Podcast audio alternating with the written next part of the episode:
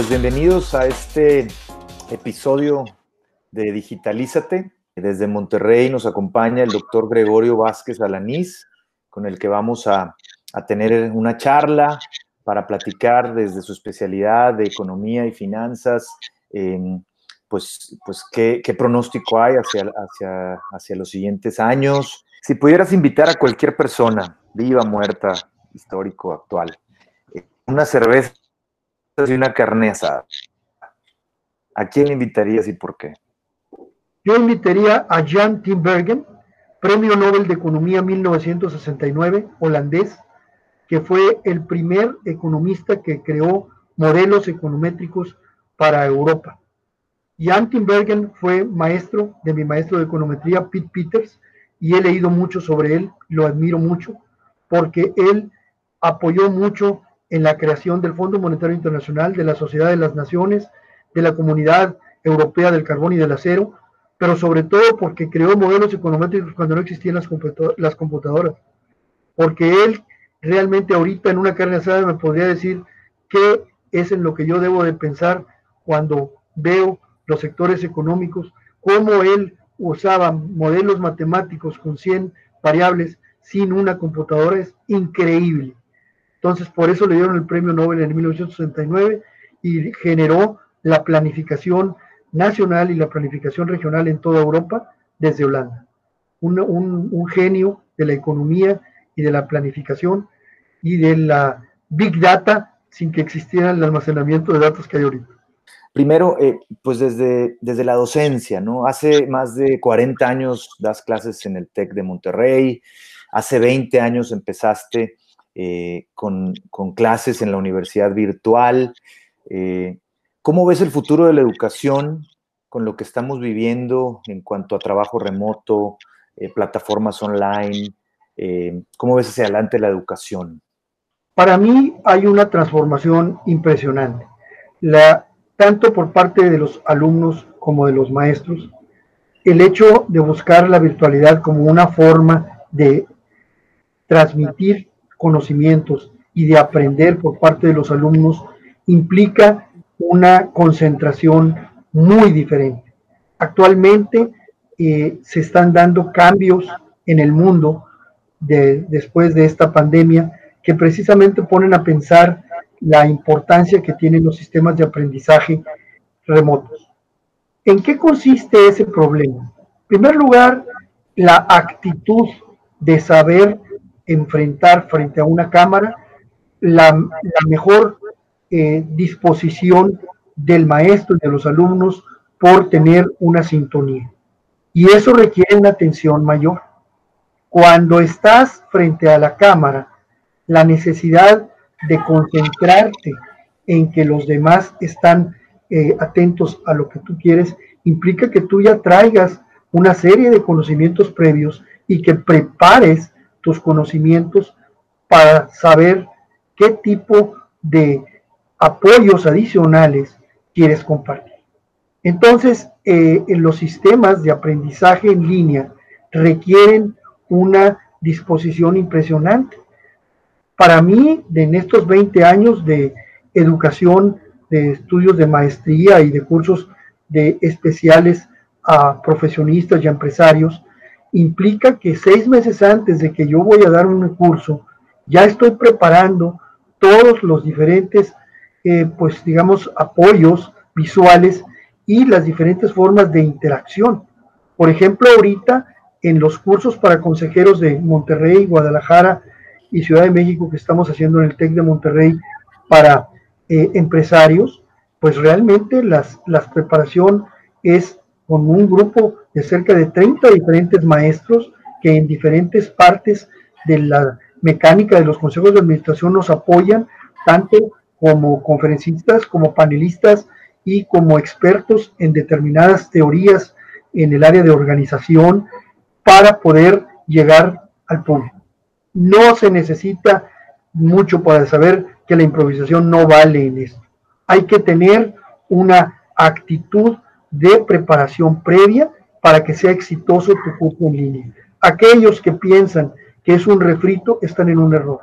Ahorita el TEC de Monterrey para enfrentar la educación en línea está haciendo una gran inversión en donde en todos los salones de los diferentes campos de preparatoria, de profesional y de posgrado van a poner una serie de cámaras en diferentes partes del salón para poder seguir a los maestros en sus clases y que el grupo de alumnos que no van a ir a clases durante todo el semestre que viene puedan estar más, eh, en este caso, eh, adecuada su educación con este sistema. Y lo mismo voy a hablar de otras cosas. La educación en línea también puede utilizar apps, también puede utilizar algunas redes sociales y utilizar las teleconferencias como un sistema de enriquecimiento del conocimiento. Entonces, el esquema de la administración del conocimiento es importantísimo usarlo por parte de los educadores para saber cómo esa transmisión puede tener un efecto multiplicador en las diferentes audiencias a las cuales uno llega. Mis clases eh, desde Monterrey se ven en 15 países de América Latina. O sea, yo sé que tengo que usar vocabulario adecuado para que el hondureño, el colombiano o el boliviano entiendan algunas frases que para ellos significan otra cosa. Y he tomado cursos especiales de español tropicalizado para las diferentes áreas de, la, de América Latina para que mis clases sean de mayor éxito. Te ha tocado ver entonces la evolución de la educación en línea desde hace décadas, ¿no? Así es. Y sobre todo he visto también cómo eh, los alumnos se han ido adaptando. Algunas veces los alumnos decían que era muy poco, eh, pues digamos, eh, que aportaba poco valor y no tomaban las clases en línea cuando era opcional. Ahora no. Ahora sabiendo quién es el que es el maestro del curso en línea, pues a veces yo les gano a otros competidores presenciales para que vean mis clases en línea. Yo sé que estoy en competencia y saber que entre mejor te valoren y te califiquen los alumnos y evalúen tu curso, pues más te van a pedir que lo hagas.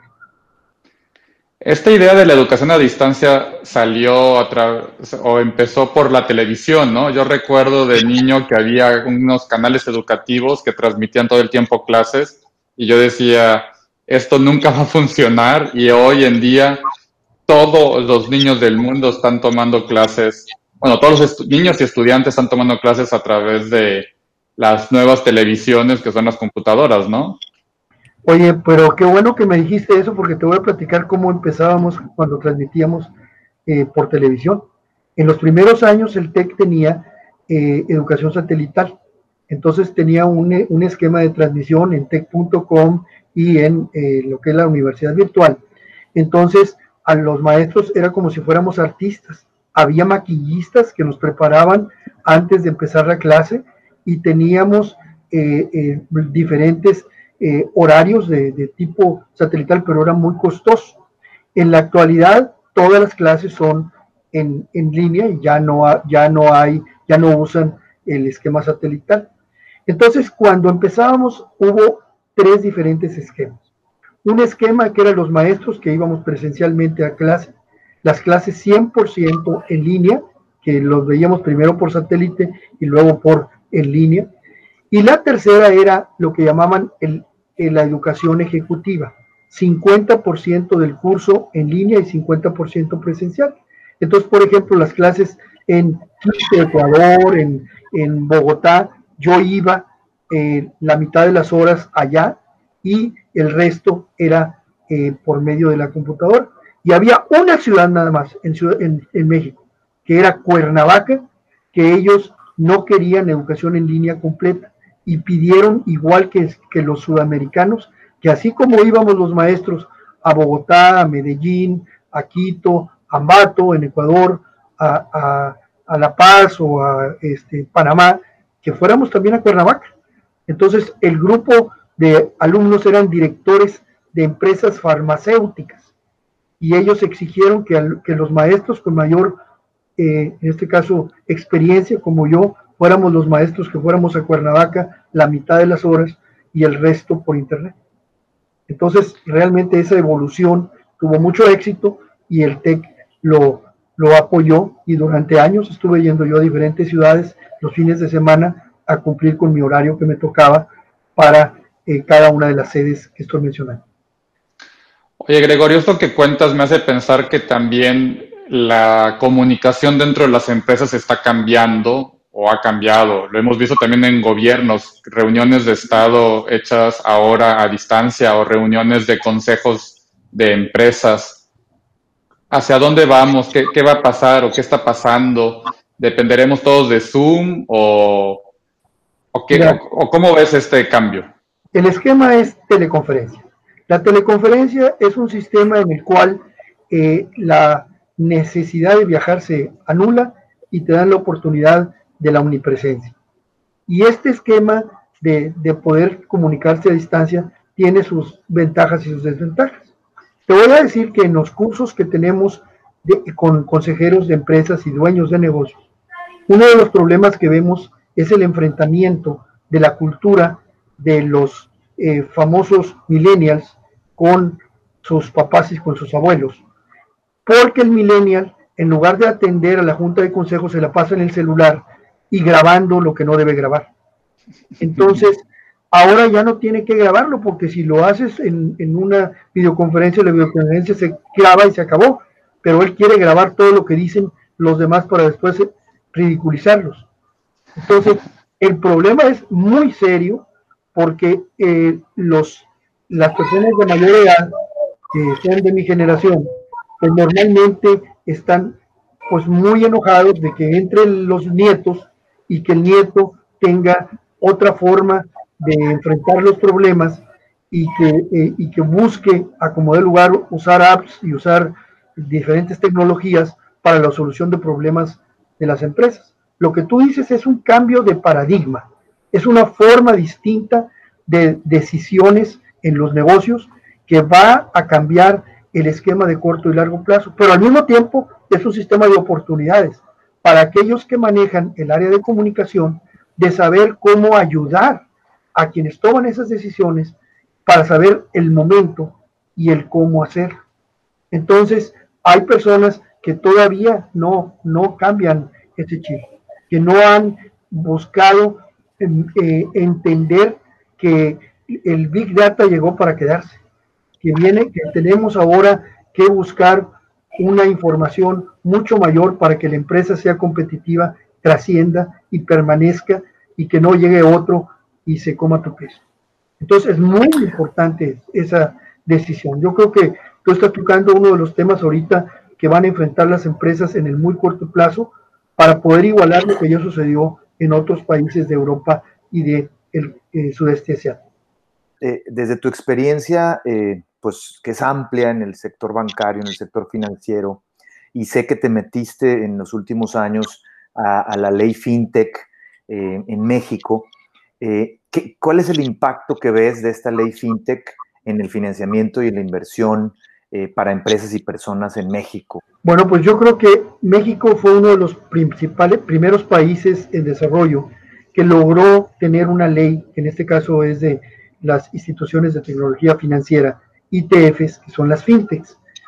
¿Qué fue lo que, lo que pasó? Pues simplemente que la autoridad se dio cuenta de que las plataformas tecnológicas estaban comiéndose una parte del pastel, tanto de la inversión como del crédito, a través del crowdfunding, a través de las compañías de, que enviaban remesas de dinero y con las compañías de fondos de inversión.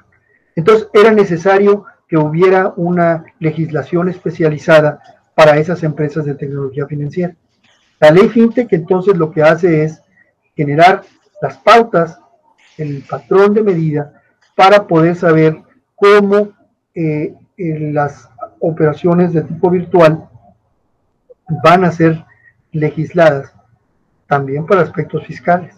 O sea, no es nada más el esquema del registro de la operación, sino también de poder evitar el lavado de dinero y poder en alguna forma establecer qué es lo que la, ley permite en cuanto a actividades que son pues en alguna forma necesarias y que se van a ir dando cada vez más y que los bancos lo vean como una complementariedad al servicio de inversión y crédito. Y la ley FinTech viene a ayudar mucho a que se entienda a fondo a esas eh, operaciones virtuales, incluyendo las criptomonedas y todo lo que se refiera al blockchain, a esas cadenas de bloques en cuanto a cómo se va a transmitir la información y es a lo que se llama el, el, interés, el, el, nuevo esquema del Internet de valor o internet, Internet del dinero.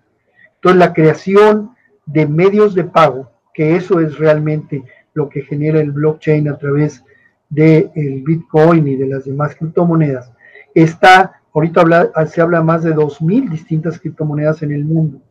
Y esas criptomonedas son formas de, de pago que tendrán que en alguna forma ser entendidas por diferentes gobiernos, pero hay que ver de dónde viene todo. O sea, el señor Chaum, el creador del Bitcoin en el 2008, fue, inició una eh, verdadera este, revolución en los esquemas del uso de estas eh, nuevas tecnologías para poder, pues en alguna forma, eh, dejar de involucrar a los diferentes jugadores en esto. Entonces yo creo que hay un cambio importante y ese cambio importante va ligado a, a la forma de ver las cosas. Justo hoy, en este sentido, anunció Brasil que suspende las transacciones a través de WhatsApp que habían empezado la semana pasada. Y tengo entendido que en México ha habido pruebas desde el año pasado, con Banorte, por ejemplo, con Santander, no sé qué otro banco está involucrado. ¿Cómo está afectando la tecnología el panorama financiero de las empresas? Efectivamente, la tecnología, como dices tú, ha afectado a las empresas en una forma muy importante en diferentes aspectos. Primero, la, más importante es en la productividad y en la logística. Con la tecnología eh, se está cambiando la forma de eh, pues el, elevar su nivel de producción con relación a los insumos utilizados. Entonces, a través de diferentes cambios en las diferentes eh, eh, eh, técnicas de producción, pues obviamente se logra eh, formas de, poder competir en forma impresionante. ¿Quiénes hacen eso? Aquellas empresas que tienen recursos sobrantes o que tienen formas de financiarse. Vamos a hablar a fondo. Los cambios tecnológicos se hacen para aumentar las tecnologías de capital intensivo. En aquellos países como los europeos, sobre todo los del norte, Alemania, Suecia, Finlandia, donde hay mucho dinero, tú puedes quitar eh, una serie de actividades que llevan mano de obra porque allá es muy cara. En cambio, en los países de mano de obra intensiva, pues esas tecnologías vas a batallar para poderlas usar, porque ¿qué vas a hacer con esa gente? La cultura eh, eh, nos dice que tenemos que ir planeando poco a poco cómo meter los drones y los, y, los robots a las empresas la robótica. Hoy es maravillosa, pues sí, pero cuesta mucho y en los países de capital intensivo lo puedes hacer, pero donde hay tanta mano de obra no es posible hacerlas eh, porque traerías un problema de desempleo masivo impresionante.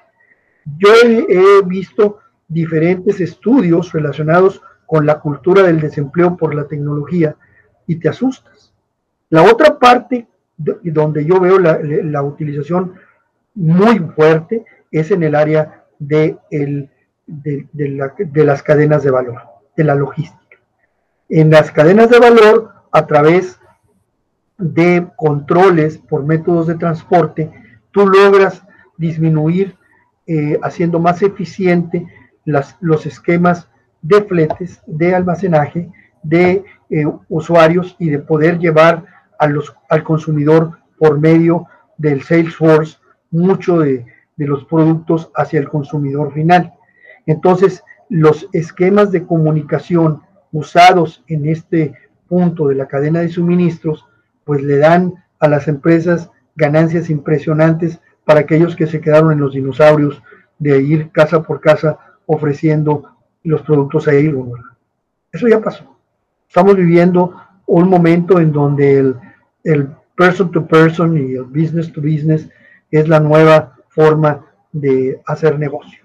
Realmente el e-business, el e-commerce, el e-government, eh, implica el e-procurement, nos dan unas herramientas impresionantes de un cambio de pensamiento en quien dirige las empresas. Y aquellos que no lo usan, pues realmente deben de retirarse y de irse a algún asilo, porque eh, en, en el momento actual, el que no tiene estas herramientas tecnológicas, realmente se lo comen inmediatamente los, los competidores.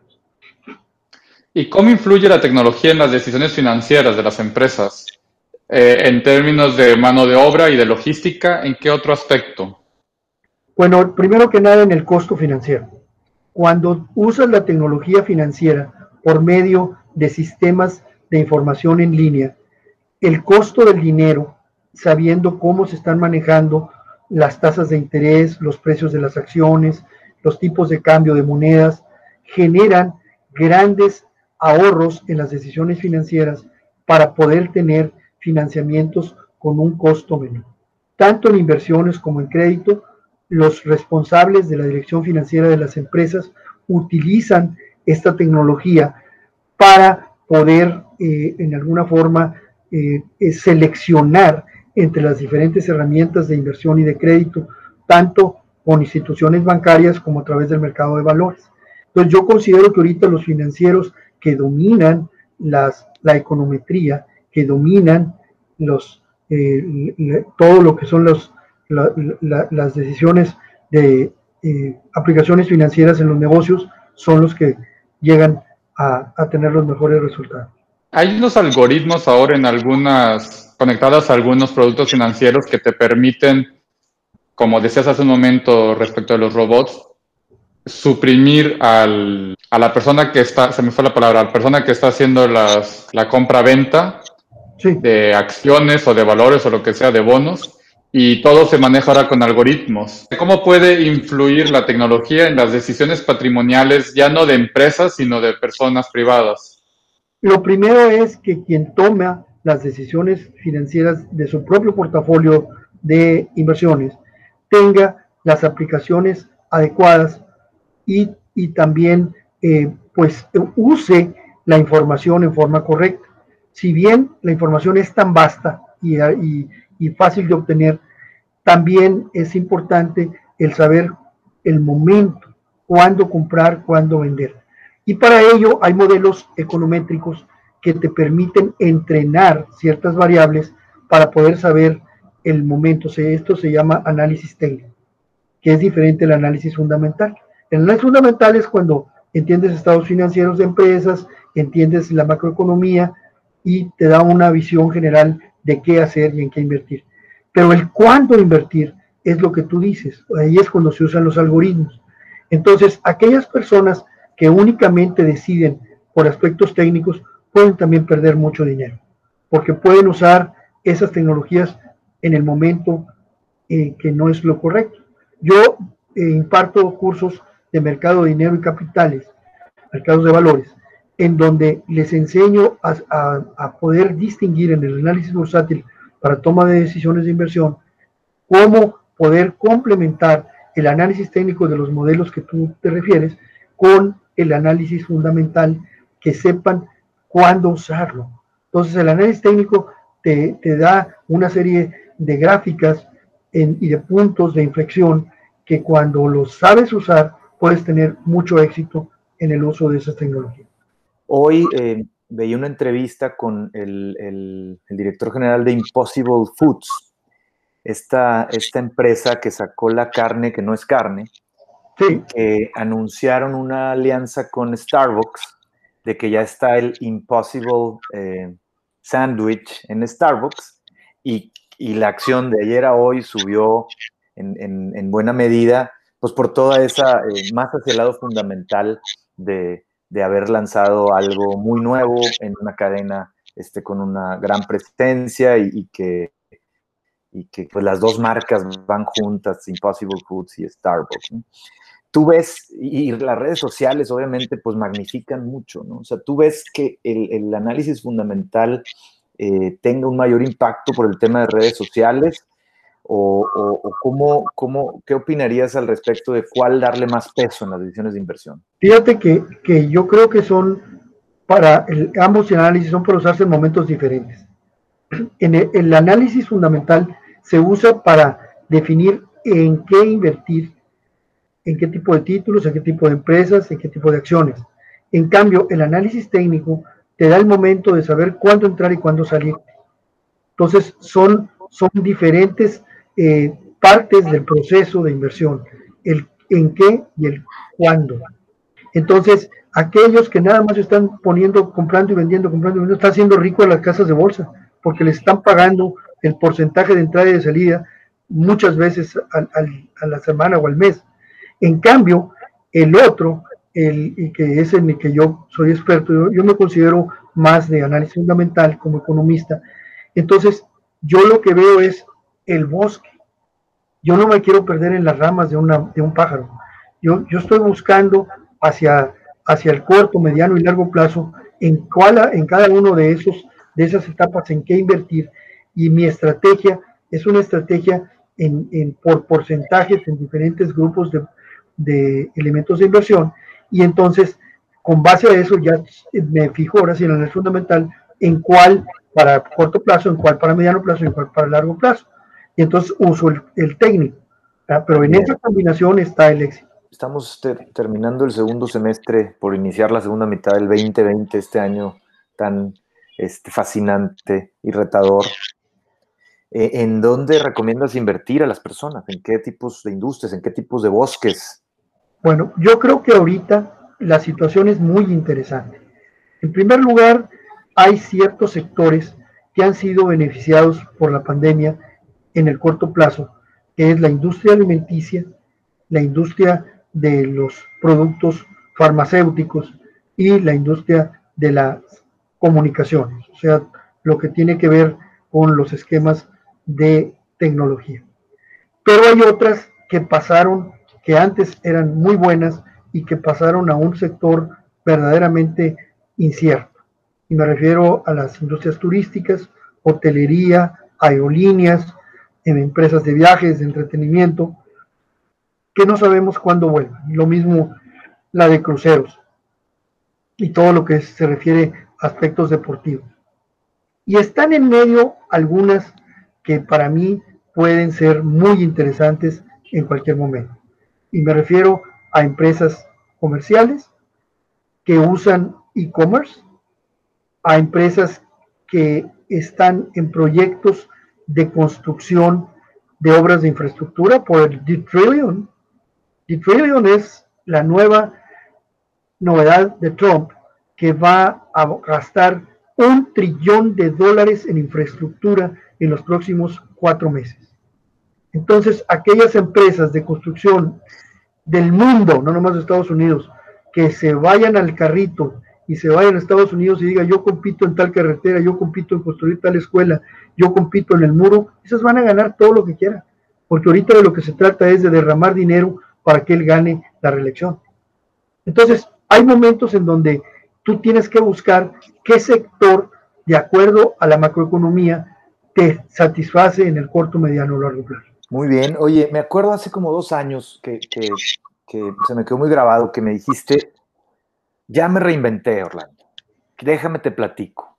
Y me gustaría que nos contaras más de ese tema porque me pareció fascinante que a tus 70 años este, con, con, ahorita ya estabas mandando a algunos empresarios este, al retiro, eh, pero tú te reinventaste, tú dijiste, empecé a ver tendencias y ya encontré este, una forma de seguir agregando valor a mis empresas que son clientes y a, gente a las que les doy clases. Platíquenos de ese momento que me pareció una gran lección de cambio de paradigma personal. Sí, lo que pasa es que hay momentos en la vida en donde tú debes de saber qué es lo que quieres hacer en los siguientes años y debes de buscar eh, optimizar tu ciclo de vida y de ser más útil para ti, para los demás.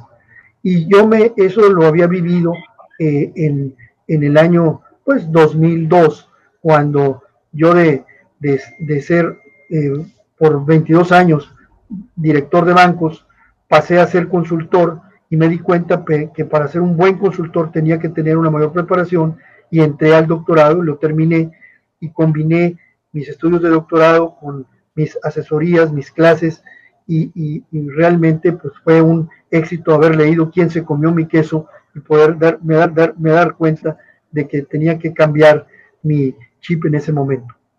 15 años después viene otro cambio en mi vida. Me doy cuenta que los esquemas que yo hacía de análisis bursátil, de análisis de empresas estratégicas, tenían que combinarse con aspectos tecnológicos y que tenía que aprender cuáles eran las formas en el manejo de diferentes apps financieros, como lo había aprendido en el doctorado con los sistemas estadísticos NCSS, SPSS, etcétera, que usaba en estadística de econometría para mis trabajos de investigación, me di cuenta que ahora para las finanzas y para la estrategia existían una serie de modelos que me podían ser de gran ayuda para optimizar los negocios de mis clientes. Entonces, en ese momento, la reinvención vino para usar en una forma más intensiva los esquemas tecnológicos y fue cuando me di cuenta que en el aspecto de la, de la ley FinTech yo podía dar en mis clases de finanzas, hablar más sobre los nuevos esquemas tecnológicos en finanzas porque ninguno de mis compañeros maestros lo había hecho. Entonces yo me adelanté en el TEC de Monterrey en la y fui el primer maestro que dio una conferencia sobre ley fintech y sobre el uso de criptomonedas. ¿Cuál es tu pronóstico a mediano y a largo plazo para México y para Latinoamérica en términos macroeconómicos o económicos? Eh, estamos viviendo una coyuntura que no se había vivido desde la Segunda Guerra Mundial y, y por lo tanto es histórica. ¿Qué crees que vaya a pasar? ¿Hacia dónde vamos? Mi pronóstico se refiere a un esquema de recuperación en la letra U alargada. Ahorita hay tres formas de recuperación que hablan los economistas. Una es en V, caes y rebotas luego, luego. Otra es en W, caes, rebotas, vuelves a caer, rebotas. Yo no. Yo pienso igual que el, el licenciado José Ángel Gurría, director general de la OSD en París, que es en U alargada. ¿Qué significa eso? Que caes y por un periodo de 8 o 10 meses estás muy abajo y luego empiezas a subir rápidamente cuando la vacuna llegue y cuando la preparación en el mundo para eh, inyección de capital eh, bajo nuevos esquemas, sobre todo en el área de comercio electrónico, con un nuevo esquema contact free y con otras formas de enfrentar al cliente, eh, y las empresas que tengan esas tecnologías son las que van a tener éxito. Ya tenemos que olvidarnos de estar poniendo sucursales en todas partes y pagando rentas. Se acabó. Tenemos que tener esquemas tecnológicos de punta para poder enfrentar tecnologías que nos bajen los costos para ser competitivos. Aquellos que tengan costos fijos de los años anteriores se quedaron allá. Adiós. Lo que necesitamos es entender que el mundo va a tener recesión en 2020 y 2021 y las recuperaciones que se van a empezar dando en 2022 van a ser con otros valores. Los, las bolsas de valores van a estar concentradas en, en, empresas que antes ni existían. Vamos a ver una serie de startups que, que tienen que ver con nuevos esquemas de poder enfrentar una nueva realidad asombroso, pero me, lo, me confirmas alguna noticia que leí hace poco, que Sara o Inditex cerró 1.200 tiendas. Por supuesto. Y que están trasladando todo al, a la venta en línea. Sí. Sí, por ahí viene ah, el, el, punto. Aquellas empresas que tienen una gran cantidad de espacios este, físicos, o los hacen chiquitos o quiebran. Se, se, puede, se declaran en Chapter 11. Y lo mismo sucede con las empresas que no tienen apoyo del gobierno. Fíjate que en América Latina, Enrique, está sucediendo algo que te voy a comentar. Países como Colombia y como Panamá no apoyaron a sus líneas aéreas y las líneas aéreas tienen dos meses con todos sus aviones parados. Avianca y Copa es Latam Airlines. Latam Airlines en, en Chile también está parada. Son tres líneas aéreas con graves problemas ahorita que no sabemos qué vaya a pasar con esos aviones y con esas aerolíneas, porque no hubo el apoyo adecuado.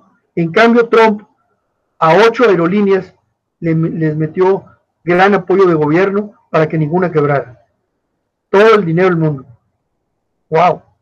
O sea, el las, las, políticas contracíclicas es lo que hay que usar en, cuando hay eh, situaciones económicas como de problemas como la que estoy mencionando. Muy bien, Gregorio, te agradecemos mucho. Si alguien quisiera interesarse en tus cursos, ¿dónde te puede encontrar? No sé si usas redes sociales o si hay posibilidad de que alguien se inscriba a, alguna de tus pláticas. ¿Cómo no? Yo estoy en el de Monterrey, mi, mi email es gva.tech.mx. Estoy para servirles y me da mucho gusto realmente participar con ustedes en este esfuerzo de digitalízate. Estoy totalmente consciente que esto es lo que hace que las personas pues tengan información sobre lo que está sucediendo en nuestro mundo, un mundo interconectado y con una gran, eh, pues, digamos, tendencia a la tecnología y a la cibernética. Muchas gracias por haberme invitado.